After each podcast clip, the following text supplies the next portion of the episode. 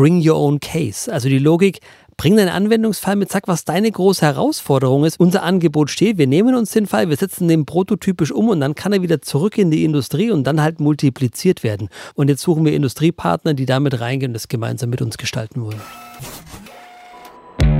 Interaktiv, der Podcast des Fraunhofer IPA. Inspirierend, praktisch, authentisch.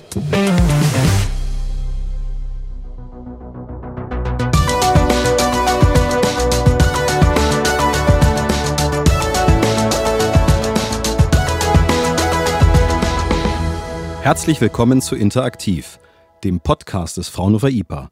Heute mit der zwölften Folge und ich habe wieder tolle Gäste im Studio. Mein erster Gast ist Malte Volkwein. Er arbeitet seit sechs Jahren beim Fraunhofer IPA und ist Gruppenleiter in der Abteilung Unternehmensstrategie und Entwicklung. Er hat eine Kooperation ins Leben gerufen, durch die er unseren zweiten Gast kennengelernt hat. Mein zweiter Gast ist Sebastian Seuter. Er arbeitet seit knapp zwei Jahren als Global Manufacturing Lead bei der Firma UiPath. In seiner Rolle unterstützt er aktiv die digitale Transformation von Industrieunternehmen mit den Schwerpunkten angewandte Technologien, digitale Ökosysteme und strategische Partnerschaften. Darüber hinaus arbeitet er als Experte für die Advanced Manufacturing and Production Plattform des Weltwirtschaftsforums. Ich freue mich sehr, dass ihr heute hier seid. Hallo Malte, hallo Sebastian. Hallo Fred, ich freue mich auch wieder da zu sein. Hallo Fred, danke dir für die Einladung und ich freue mich extrem auf den Austausch. Ja, bevor wir in unser Thema einsteigen, äh, kurz schon eine fast philosophische Frage. Wie viel Digitalisierung verkraftet der Mensch von heute überhaupt? Viel, viel mehr, als wir uns als Gesellschaft wahrscheinlich zutrauen. Es braucht aber in meinen Augen positive Erlebnisse, um den Nutzen der Digitalisierung wirklich spüren zu können. Mein persönliches Aha-Erlebnis war 2014, also schon acht Jahre her, als ich für ein halbes Jahr als Praktikant in Singapur gelebt und in der Zeit acht Länder bereist habe. Das einzige Papier, was ich damals bei mir hatte, waren mein Reisepass, natürlich Bargeld und äh, den Notizblock, den ich mir als sehr gewissenhaft vorbereiteter Praktikant natürlich äh, von zu Hause mitgenommen hatte. Der Rest hat komplett digital funktioniert. Und in, in so einer voll digitalisierten Gesellschaft lernt man erstmal die Vorzüge der Vernetzung hautnah erleben. Und das ist in meinen Augen auch die Vision, die wir für die industrielle Wertschöpfung bei uns in Europa ähm, avisieren sollten. Ja, jetzt könnte ich natürlich dich noch ganz viel fragen mit Singapur, aber wir haben ja heute ein tolles, spannendes Thema. Sebastian, magst du was ergänzen? Ja, Fred, wenn ich ergänzen darf, ich finde das Beispiel von Malte ja wirklich spannend, weil es in diesen privaten Kontext geht. Und wenn man sich mal überlegt, wie digital man selber persönlich ist, dann ist es schon sehr weit fortgeschritten. Jetzt reden wir aber über Anwendungen der Automatisierung in der Industrie. Und wenn man es jetzt in den Industriekontext stellt, dann merkt man, dass da ein paar Dinge anders laufen. Und deswegen lass mich doch da nochmal reinschauen, weil du sagtest ja philosophisch. So philosophisch ist es gar nicht, weil es geht ja um die Frage, Mitarbeiter, die freigestaltende, selbstbestimmende arbeiten, also Schlagworte wie New Work, treffen dann zusammen auf Mindestanforderungen, beispielörtliche und auch zeitliche Flexibilisierung von Arbeit, die stark reglementiert sind. Und dann kommt noch so ein Thema hoch, ich sag mal so eine Art Berührungsangst, also wie nutze ich digitale Angebote und wie bekomme ich die überhaupt an meine Mitarbeiter, dass sie sie verstehen und nutzen können? Und dieses Spannungsfeld ist dann doch sehr, sehr groß und dementsprechend weiß ich noch gar nicht, ob wir da heute schon so weit vorangeschritten sind in der Digitalisierung. Und ich glaube eher, wir haben den ersten Schritt gemacht, aber wenn ich jetzt mal denke, was die nächste Generation macht, dann sind wir wahrscheinlich immer noch am Anfang. Ja. ja. Spannend. Also Malte, in der Abteilung Unternehmensstrategie und Entwicklung verantwortest du ja als Gruppenleiter die Organisations- und Prozessinnovation. Schaust also, was lässt sich übergreifend in den operativen und nicht operativen Bereichen eines Unternehmens optimieren. Ich hätte da drei Fragen an dieser Stelle. Vielleicht kannst du ja eine Antwort geben. Mal gucken, vielleicht lässt sich es kombinieren. Welche Projekte hast du in den letzten sechs Jahren ähm, begleitet? Was trägt deine Handschrift und was begeistert dich denn an deinem Job? Vielleicht darf ich da zwei Antworten drauf geben, Fred. Meine persönliche Begeisterung kommt daher, dass ich in meiner IPA-Zeit jetzt rund 40 Unternehmen von innen kennenlernen dürfte und diese Unternehmen bei verschiedensten Transformationsvorhaben begleiten dürfte. Manchmal waren es äh, die Optimierung von einzelnen Prozessausschnitten Ausschnitten und ähm, manchmal aber auch die Entwicklung von ganzen Unternehmensstrategien äh, hinsichtlich der Digitalisierung. Und das, das, das fasziniert mich, ähm, da wirklich so die ganze Range ähm, abdecken zu können. Auch was das Arbeiten mit ganz unterschiedlichen Typen von Menschen angeht. Also von wer Handwerkern, Prozessexperten, Führungskräften, Vorständen bis hin zu Aufsichtsräten hatten wir alles mit dabei als äh, Projektpartnern. Und diese Menschen, diese verschiedenen Menschen von unseren Transformationsvorhaben zu überzeugen, äh, das ist das, was mich persönlich an meiner Arbeit ähm, so motiviert. Und das ist das am Ende, was auch meine Hand oder was die Handschrift von, von mir und meinem Team ausmacht, nämlich wenn wir für bleibende Veränderungen sorgen konnten, dann können wir zufrieden wieder rausgehen. Ja, und Sebastian, dass die digitale Transformation weniger ein Sprint und mehr ein Marathon ist, das haben wir bereits mehrfach gehört in den Medien auch. Da bist du als passionierter Läufer, Bergsteiger und Snowboardfahrer also bestens vorbereitet und konditioniert. Was ist das Spannende für dich, Unternehmen digital zu unterstützen? Lass mich doch mal bei Malte im Prinzip anknüpfen. Ich habe als Global Manufacturing Lead bei UiPath die Chance, wirklich nachhaltig bleibende Veränderungen in produzierenden Industrieunternehmen herbeizuführen. Und da gibt es wahrscheinlich drei Dinge, die mir da am meisten gefallen. Das erste ist es, es geht wirklich darum, wie man komplexe Technologien wie Robot Process Automation anwenden kann in meinem industriellen Kontext. Das ist der erste Punkt. Der zweite Punkt ist, meistens sind Industrie heute, Unternehmen heute gewohnt, in Sologängen zu laufen. Aber die Zeit für Sologänge ist eigentlich vorbei und es geht immer mehr darum, in gemeinsamen Netzwerken Dinge arbeitsteilig umzusetzen und das finde ich spannend. Und der dritte Punkt ist wirklich mal konkret Ärmel hochkrempeln und einfach mal reingehen und gerade in diesen strategischen Partnerschaften. Und deswegen freut mich auch die strategische Partnerschaft mit dem Fraunhofer IPA-Institut so schön, wirklich mal tiefer reingehen und Dinge gemeinsam umsetzen. Und die drei Dinge sind extrem spannend. Das heißt, wir sind ja schon mitten im Titelthema dieser Podcast-Folge, die da lautet Robotic Process Automation meets Manufacturing Automation. Und natürlich nachgelagert die Frage, was hat die Industrie davon? Also das klingt ja sehr spannend und vielversprechend und jetzt, äh, wir haben es ein bisschen skizziert, wollen aber natürlich mehr wissen, was dahinter steckt. Also bitte, fahrt fort, ihr seid ja schon mitten in Fahrt. Lass mich doch mal so rum aufgreifen. Ich glaube, das Erste, was wahrscheinlich wichtig ist, ist mal für die Zuhörer mal so herauszuarbeiten, was ist denn dieses Thema Robot Process Automation, was ja nicht selbsterklärend ist. Worum geht es am Ende des Tages, wenn man es wirklich in einen Satz so zusammendampfen möchte? Das geht quasi um die Emulation menschlicher Arbeit. Ja. So simpel kann man es im Prinzip darstellen. Was passiert der? Softwareanwendungen, sogenannte Robots oder Bots, sind in der Lage, Arbeiten zum Beispiel auf Bildschirmen zu sehen, die dahinterliegenden Muster zu erkennen, autonome Entscheidungen zu treffen. Und jetzt kommt das Spannende, diese Entscheidungen dann auch in einem Mensch-Maschine-Umfeld selber zu treffen und voranzuführen. Was man dazu braucht, und das bringt jetzt auch eine UI-Pass mit, wie auch unser Wettbewerber, ist eine Plattform. Diese Plattform ermöglicht im Prinzip Nutzern von der Analyse dieser Prozesse zu gehen, selbstständig wirklich diese Software-Robots zu entwickeln, zu betreiben und später zu steuern und dann letztendlich wirklich bis in die Integration anderer Anwendungen zu gehen. Das ist so diese Logik einer Plattform. Und was ja auch ganz spannend ist, das Thema wäre wahrscheinlich vor ein paar Jahren noch gar nicht so en vogue gewesen, wie es heute ist. Und es hat viel damit zu tun, dass die Industrie gerade in der Nutzung der Automatisierung einfach ein ganzes Stück weitergekommen ist und das oftmals eben auch durch Krisen nochmal beschleunigt wurde. Also wenn man sich zurückdenkt, Pandemie, Covid-Krise war ein Riesensprung in der Automatisierung, weil gewisse Prozessschritte gar nicht mehr durch Menschen gemacht wurden und auf Software verlagert wurden. Und das Gleiche sieht man heute als ein Beispiel Supply Chains, die massiv im Prinzip ähm, korrumpiert wurden und disrumpiert wurden durch im Prinzip so Sachen wie Ukraine-Krise und dementsprechend nochmal ein neuer Bedarf war, Dinge auf softwaregestützte Roboter zu verlagern. Und das ist so die Erklärungs- ähm, Modell, das Erklärungsmodell für UiPath und RPA. Ja, ich bin jetzt ja Betriebswirt und nicht sozusagen Wirtschaftsingenieur. Für mich musst du das nochmal ein bisschen genauer erklären. Vielleicht der andere, eine oder andere Hörer oder Hörerin will das vielleicht auch nochmal verstehen. Genau. RPA, Robotic Process Automation. Ist das jetzt mehr Software oder ist es Hardware oder ist die Kombinatorik daraus? Also tatsächlich ist es rein Software getrieben. Das heißt, alles, was wir machen, ist eine softwaregestützte Emulation menschlicher Arbeit, oftmals aber genau an der Schnittstelle, also Mensch-Maschine-Interaktion mit physischen Robotern in der Produktion. Aber der Kern von RPA ist softwaregestützte Automatisierung. Und das ist auch etwas Neues oder gibt es das schon seit sehr vielen Jahren und hat sich in den letzten Jahren viel getan, um das mal einzunorden? Also für uns historisch Startpunkt war wahrscheinlich so 2013, 2014 mit einer ersten Beschleunigung 2015. Dann war das aber immer noch ein bisschen überschaubarer kleiner Nischenmarkt und der hat einen Riesensprung erfahren eben jetzt durch die Pandemie und dementsprechend seit 2019, 2020 nochmal wirklich an Fahrt aufgenommen. Gut, verstanden. Und jetzt ist es ja so, deswegen seid ihr auch zu zweit hier im Studio, äh, arbeitet ja das Fraunhofer IPA und UiPath zusammen bei diesem Thema. Und dann natürlich die Frage auch an dich, Malte, was ist denn die Motivation für so eine Kooperation? Die Motivation für uns kommt vor allem aus der Industrie und da kann ich das super ergänzen, was Sebastian eben schon einführend äh, zu der Technologie gesagt hat. Die große Anforderung der Industrie, von den Industrieunternehmen ist es, dass sie in sogenannten End-to-End-Prozessen denken müssen.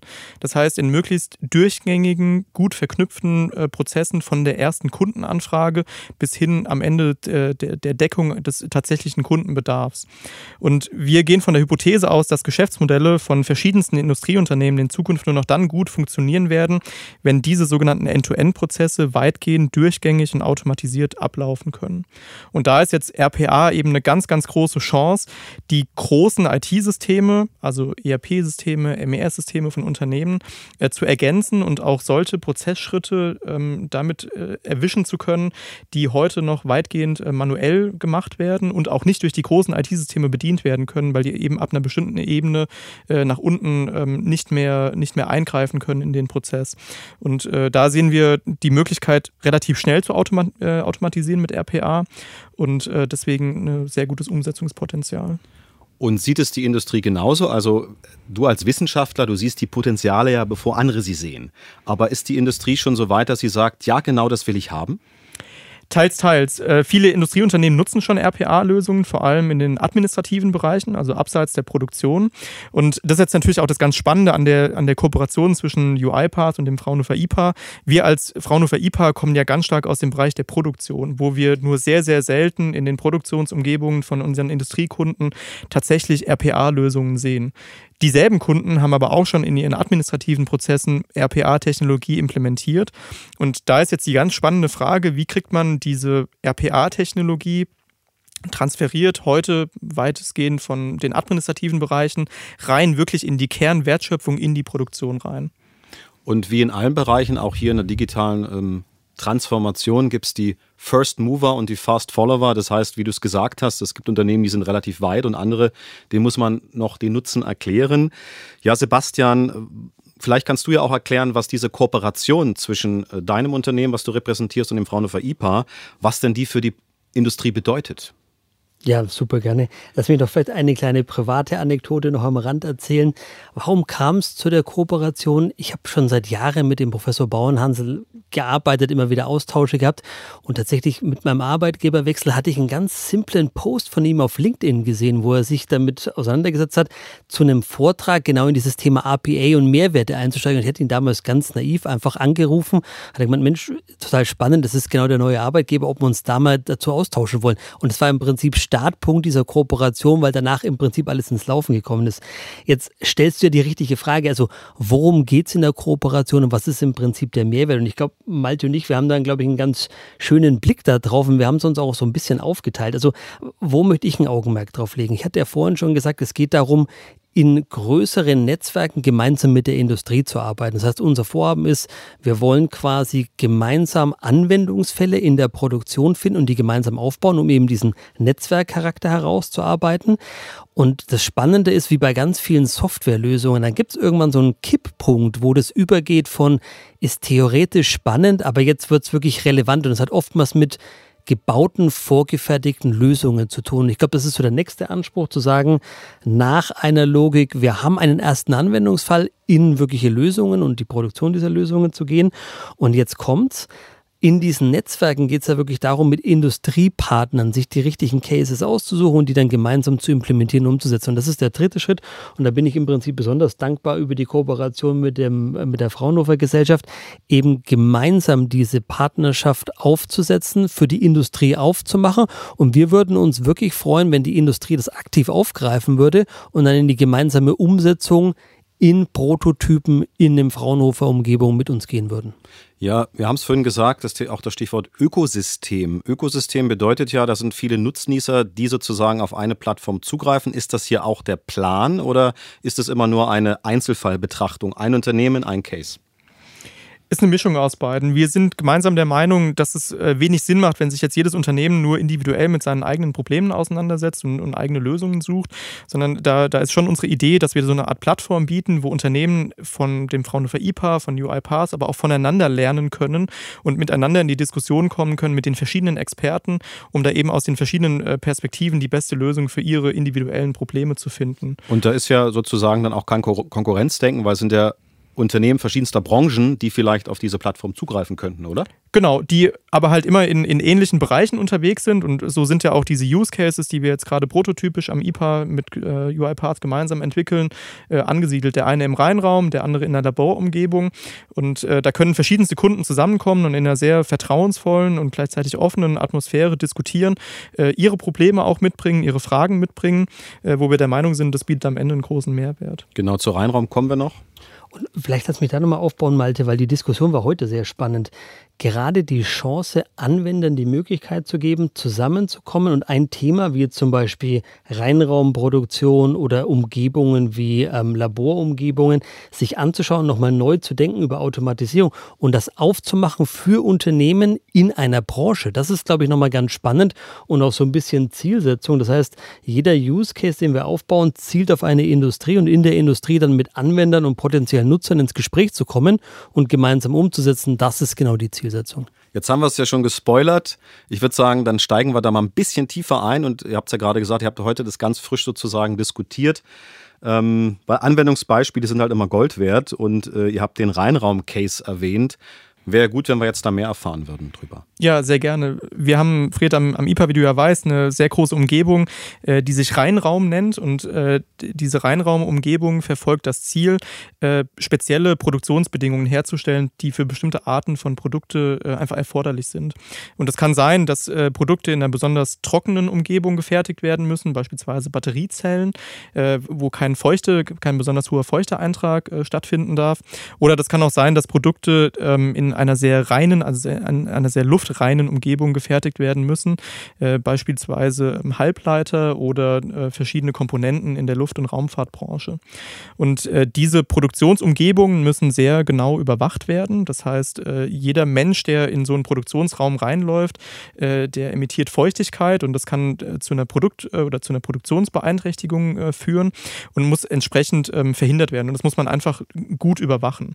Und jetzt gibt es wie immer im Leben zwei Möglichkeiten. Möglichkeiten. Man kann das entweder analog machen und äh, äh, praktisch immer analog äh, versuchen, Transparenz herzustellen, kommt aber natürlich irgendwann an, an seine Grenzen, äh, zumal man das dann auch langfristig nicht mehr gut auswerten kann, unter welchen Bedingungen wurde jetzt ein bestimmtes Produkt gefertigt und unter welchen Umgebungsbedingungen konnte ich denn welche Produktqualität am Ende auch sicherstellen, was ich heute vielleicht so noch gar nicht erkennen kann oder wo ich noch gar nicht erkennen kann, was jetzt wirklich die, die maßgebenden Umgebungsfaktoren sind, die am Ende zu einer guten Produktqualität führen. Und das ist genau der Case, wo äh, die Kolleginnen und Kollegen vom Rheinraum bei uns am IPA ansetzen, die nämlich einen prototypischen Reinraum mit äh, jede Menge Sensorik ausgestattet haben, also äh, verschiedenen Kameras, die menschliche Bewegungen erfassen können in diesem Reinraum, aber auch genauso Luftfeuchte oder Lufttemperatursensoren.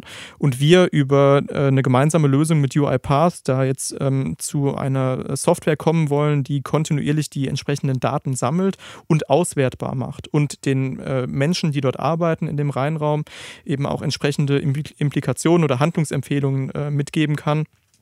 Beispielsweise, wenn sich zu viele Personen parallel äh, zu einem Zeitpunkt in dem Reinraum aufhalten. Jetzt ist es ja so, du hast angesprochen, Peripherie. Also wir haben in Stuttgart in der Nobelstraße halt den reinsten Reinraum der Welt. Das können wir an dieser Stelle gerne nochmal sagen. Aber es gibt ja sehr viele Reinräume in Unternehmen.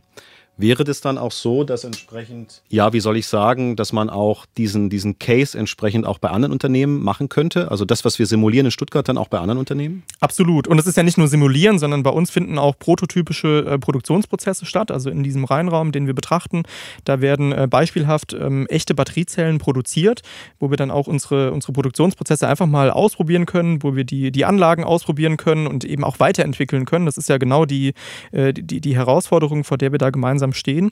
Und wir sehen, all das, was wir am IPA machen, äh, in einem kleineren Maßstab, äh, passiert in der Industrie im ganz großen Maßstab. Und das ist ja das Prinzip unserer Forschung, nicht nur im Rheinraum, dass wir immer die, die Probleme der Industrie versuchen, in einen kleinen Maßstab runterzubrechen, dort für eine gute Lösung zu sorgen und dann wieder in die Industrie rausgehen, äh, sodass eben eine breite Anzahl von Unternehmen davon profitieren kann. Sebastian, magst du noch ergänzen von Softwareseite? Also was hat mich gereizt dann auch dieser Kooperation mit dem IPA? Wenn man mal das Herzstück der IPA anschaut, dann ist es ja wirklich rund um die Produktion. Und wenn man sich jetzt mal überlegt, welche Anwendungsfelder wir sehen. Wir haben ein Anwendungscluster, das geht rund um Produktentwicklung und wie Produkte und Services später genutzt werden. Das ist mal eins, was wir haben. Das zweite ist dann wirklich rund um Supply Chains, also wirklich vom Einkauf bis hinter in die Logistik, ja, Ende zu Ende. Und dann haben wir eben auch dieses ganze Schwerpunktcluster rund um die Produktion. Also wirklich, wie sieht Produktion aus, Produktionsplanung, Produktionssteuerung, aber auch angrenzende Dinge wie Maintenance-Bereiche, Qualität und so weiter. Also das war schon mal was, was extrem interessant ist. Und dann ging es aber auch immer darum zu sagen, das ist dann so die, die, die drei weiteren Anwendungsfelder, die man in der Industrie sieht. Wie kann man dazu zu einer anderen, ich sag mal, Kundenwahrnehmung kommen? Das ist ein ganz spannendes Feld und das haben wir auch jetzt heute in diesen Diskussionen mit den Kollegen erlebt. Also, wie nutzen dann Anwender das und was wird es für sie dann für eine neue Kundenerfahrung, wenn sie diese Logiken verwenden? Und dann gibt es noch dieses ganze Thema, wie unterstütze ich Mitarbeiter? So Laborumgebungen, Reinraumumgebungen, diese Unterstützung dieser Mitarbeiter in diesen Umgebungen ist das fünfte Element. Und das letzte Element, was noch ganz spannend ist, das sind wir jetzt beim IPA nicht ganz nah dran, aber das ist auch noch was, was extrem spannend ist für unsere Kunden ist. Wie nutzen sie Automatisierungslösungen, um damit Gutes erzielen zu können? Schlagwort Sustainability, ja, also Erfassung von Verbrauchsdaten von Energie und dergleichen. Und das sind so die, die sechs großen Anwendungsfälle. Und wenn man jetzt sich genauer anschaut, was in diesen vom Malte beschriebenen Cases passiert, Richtung Reinraumproduktion, in Richtung ähm, ja, dieser Laborumgebung. Da geht es eigentlich im Kern immer um, um drei große Dinge. Das eine ist, wie bekomme ich Daten, also jetzt in dem Reinraum, wie bekomme ich den Datensatz aus verschiedensten Dingen wie Sensoriken, Temperaturmessgeräten, Kameras.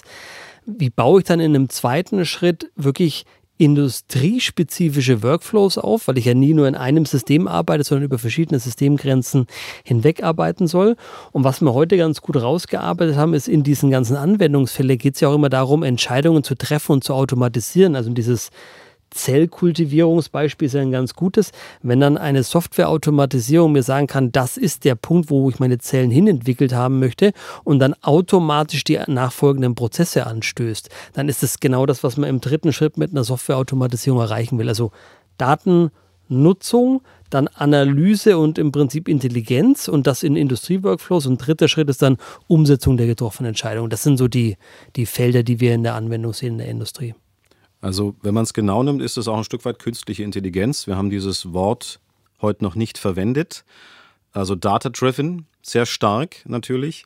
Und äh, was natürlich spannend wäre auch zu wissen, die Rückmeldung aus der Industrie, also diese Kooperation, über die wir hier jetzt ja sprechen, soll ja der Industrie helfen. Das ist ja auch der Schwerpunkt, warum wir heute drüber sprechen und äh, was wir sozusagen als Takeaways mitgeben wollen. Wie sind denn so die Rückmeldungen, die ersten, die es gibt aus der Industrie? Könnt ihr da ein bisschen berichten, bitte? Wenn ich nochmal auf deine oder auf das Stichwort von vorher äh, äh antworten darf, künstliche Intelligenz. Ähm, ich habe heute Sebastian durch unsere verschiedenen äh, Demonstrationsumgebungen am IPA geführt und äh, sind in der Laborumgebung an, an einer ganz spannenden Stelle stehen geblieben, wo uns der Kollege erklärt hat, dass auch heute in Laboren immer noch papiergebundene Laborbücher, äh, so, so Art Kladden, äh, gang und gäbe sind. Ja, das ist das, das tägliche Doing, was die Kolleginnen und Kollegen dort machen. Und natürlich nehmen die Daten auf. Jeder Prozess Prozessschritt wird dort minutiös äh, dokumentiert, aber halt analog auf Papier. Äh, ja, anders als in Singapur äh, sozusagen mit meinem Eingangsbeispiel. Ähm, natürlich könnte man auch diese Daten auswerten, aber halt auch nur mit viel manuellem Aufwand. Und da sehe ich eine ganz, ganz große Chance, auch ähm, solche Bereiche von Produktion zu erfassen. Und das ist nicht nur auf die Labore begrenzt, sondern wir sehen in ganz, ganz vielen Produktionen noch jede Menge Papier rumliegen, jede Menge Notizen auf Papier, die die Werker zurecht machen, ja, weil sie Dinge dokumentieren wollen. Da sehe ich eine ganz, ganz große Chance von äh, der Kooperation mit UiPath, dass wir solche Themen digital digitalisieren können, einfach, schnell, flexibel und damit die Daten dann überhaupt nutzbar machen. Und das ist dann wiederum auch der, der, der große Mehrwert in Richtung künstliche Intelligenz, weil künstliche Intelligenz braucht Daten äh, strukturiert, vorliegend in digitaler Form. Und wenn wir das erstmal geschafft haben, dann kann man mit, mit verschiedensten Methoden der künstlichen Intelligenz rangehen und äh, damit kann ich auch gleich den Brückenschlag äh, schlagen zu deiner zweiten Frage. Äh, das ist auch genau das, was die Industrie äh, interessiert. Äh, die wollen wegkommen von diesen papiergetriebenen Produktionen hin zu vernetzten digitalen Systemen und wissen aber nicht, wie sie das auch mit, mit relativ einfachen und kleinen Lösungen hinbekommen sollen. Natürlich gibt es die großen äh, Systeme, eben angesprochen, ERP oder MES, äh, jede Menge Systeme, enorm aufwendig in der Einführung, enorm aufwendig im Unterhalt. Ich brauche spezialisierte IT-Expertinnen und Experten, die, die das äh, instand halten, regelmäßig warten. Ähm, da sehen wir mit RPA eine Technologie jetzt aufkommen, die so reif ist, dass sie auch äh, mit äh, ja, sogenannten Low-Code äh, bedient werden kann. Das heißt, ich brauche keine ausgewiesenen ausgewiesenen IT-Spezialisten, um so eine einfache Software-Automatisierung hinzubekommen und äh, ermögliche aber damit trotzdem äh, Prozesse zu digitalisieren und zu automatisieren. Also es ist relativ schnell ersichtlich der Nutzen, der Benefit für die Industrie. Jetzt natürlich die Frage, ja, nochmal darauf abzielen, die Rückmeldung aus der Industrie, also müssten ja durchweg positiv sein, wenn ich euch so zuhöre sind sie. Ähm, in, Im ersten Atemzug ja, im zweiten Atemzug kommen dann aber doch die Fragen auf. Also wie gehe ich am besten an die Einführung ran? Wen muss ich involvieren? Was mache ich mit dem Betriebsrat? Wie erkläre ich das den Betroffenen in Anführungszeichen, äh, deren Prozess äh, vorher manuell und dann vielleicht automatisiert abläuft? Also das sind so, so, so ganz typische Fragen, auch absolut verständlich, äh, wo die Unternehmen sehr großen äh, Diskussions- und auch Antwortbedarf haben. Und auch dafür sehen wir unsere Kooperation sehr, sehr nutzenbringend ähm, dass wir da eben gute Antworten liefern können und den Unternehmen auch Sicherheit geben können in so einem Einführungsprozess von RPA. Weil wir eben selber am IPA gerade auch die Erfahrung machen, weil wir selber ähm, das Tool von äh, UiParts jetzt in dem Fall nutzen äh, und äh, wissen, welche, welche Herausforderungen warten da auf der IT-Seite. Wann sollte der Betriebsrat eingebunden werden? Welche Spezialisten, welche Prozessexperten brauche ich zu welchem Zeitpunkt in diesem Einführungsprozess, um möglichst schnell zu einer Automatisierung zu kommen? Und das sind einfach Learnings, die wir gerade machen, äh, äh, die wir auch sehr gerne mit der Industrie teilen und das ist ein großer Benefit. Ja, und die, die Unternehmensentscheider in one hand, mein Benefit, in the other hand, was kostet es mich? Wir haben das vorher nicht abgesprochen, aber sicherlich äh, steht es in einem guten Verhältnis. Kosten, Nutzen, Aufwand, äh, was auch immer. Von daher, ähm, wie ihr es sagt, also die Industrie ist da schon aufgeschlossen, aber man muss trotzdem Überzeugungsarbeit leisten. Ist das so richtig? Also Überzeugungsarbeit muss man immer leisten, weil es ja erstmal ein befremdliches Ding ist, dass ich an eine Software Dinge abgebe, die heute Mensch macht. Also das ist erstmal erklärungsbedürftig. Das ist im Prinzip der erste Schritt. Der zweite Schritt, den hat Malte ganz gut dargestellt. Es geht ja trotzdem immer noch um Softwareentwicklung. Die ist zwar jetzt einfacher, aber das ist immer noch kein Low-Code oder No-Code, sondern da ist schon Domänenwissen gefordert. Das muss die Industrie mitbringen. Aber es ist auch Technologiekompetenz gefordert. Das ist schon was, was, was wirklich wichtig ist, um da zum, zum Erfolg zu kommen. Und dann sieht man wahrscheinlich, wahrscheinlich zwei so stereotypische Feedbacks aus der Industrie. Das eine ist, wenn Unternehmen noch relativ neu sind, dann kommen oftmals so Fragen, was ist denn RPA, wie grenzt sich das zu anderen Systemen ab? Das kommt oftmals und da kommt oftmals auch so dieses, aha, das wusste ich gar nicht. Also Beispiel, wenn man jetzt heute an einen Reihenraumproduzenten geht oder an eine Laborumgebung, ähm, an einen Betreiber von so einem Labor geht, dann werden die erstmal sagen, ja, das habe ich schon immer so gemacht und warum sollte ich jetzt an RPA denken? Das heißt, da öffnet man erstmal Augen. Das ist so das erste Feedback, das man bekommt, so, aha, das ist also überhaupt machbar. Und dann gibt es aber auch die andere Kategorie und das war ganz ganz schön in dem Webinar, das wir gemeinsam hatten. Unternehmen, die dann schon tiefer sind, die sich damit schon auseinandergesetzt haben, die kommen dann meistens an und sagen, ich habe es schon im Backoffice, vielleicht im HR-Bereich eingesetzt oder ich habe es heute schon in der Logistik. Jetzt überlege ich mal, wie passt es in meine Produktion rein? Die sind dann wesentlich offener, haben meistens auch schon die Infrastruktur, um die nächsten Projekte schnell umzusetzen und die sind dann auch wagemutiger, um quasi in neue Bereiche zu gehen, zu sagen, okay, dann teste ich es jetzt mal im R&D-Laborumfeld oder im Produktionsreinraumumfeld und die gehen dann da einfach äh, viel straffer voran. Ja. Und das andere, was noch als Feedback mit zurückkommt, und das sieht man auch in diesem Reinraum-Case ganz gut, da kommen ja wahnsinnig viel komplexe ähm, Technologien zueinander. Also wir haben Sensorik mit Ankopplung, also IoT-Konnektivität. Wir haben heute schon Prozessautomatisierung, die über klassische Hardware-Anbieter gemacht werden. Ja, es war eine Firma Pilz, die da heute mit drin ist, eine Festo, eine Bosch, also Hardware, die automatisiert ist an sich. Und dann kommt noch diese ganze Logik mit dazu. Ich habe jetzt Bilder, ich will die Bilder erkennen, weil ich über die Bilder erkennen will, wer sich in diesem Reinraum bewegt. Das heißt, da ist wirklich komplexe AI-Technologie verbaut, also wirklich rechenbasierte Lernalgorithmen, die dann laufen.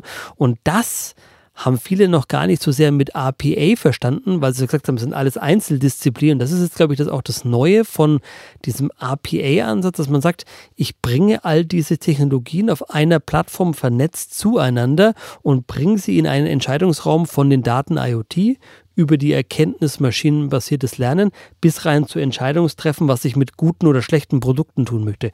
Und diese Durchgängigkeit ist das Neue. Wenn jetzt die Unternehmensentscheider diesen Podcast hören, dann sind sie zumindest aufgeklärt, äh, wie, wie wichtig das Ganze ist, das Ganze umzusetzen. Und jetzt wäre natürlich für einen Unternehmensentscheider die Frage, wie kommen wir jetzt weiter ins Gespräch? Wie sieht es dann aus? Ist es dann niederschwellig, mit euch so ein Pilotprojekt zu starten beispielsweise?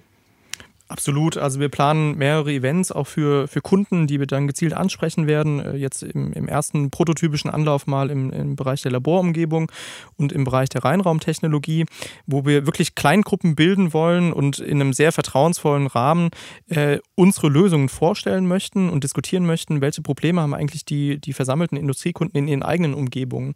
Und wo wir den Kunden dann auch die Möglichkeit geben wollen, mit äh, Expertinnen und Experten von UiPath, ähm, Forscherinnen und Forscher vom Fraunhofer IPA in Kontakt zu, zu kommen und sozusagen schon aus den unterschiedlichen Perspektiven zu schauen, mit welcher Technologie, weil RPA ist nicht gleich RPA, könnte man äh, die individuellen Probleme denn am besten lösen. Gleichzeitig natürlich auch dadurch Inspiration äh, geben wollen, ähm, weil wir so ein Stück weit auch äh, dieses Thema Thought Leadership äh, aufbauen wollen, äh, auch vorangehen wollen, so, so im, im, typischen Stil von Fraunhofer und auch von UiPath gemeinsam äh, und da auch die, die Themenpunkte für die Zukunft ähm, einfach setzen wollen.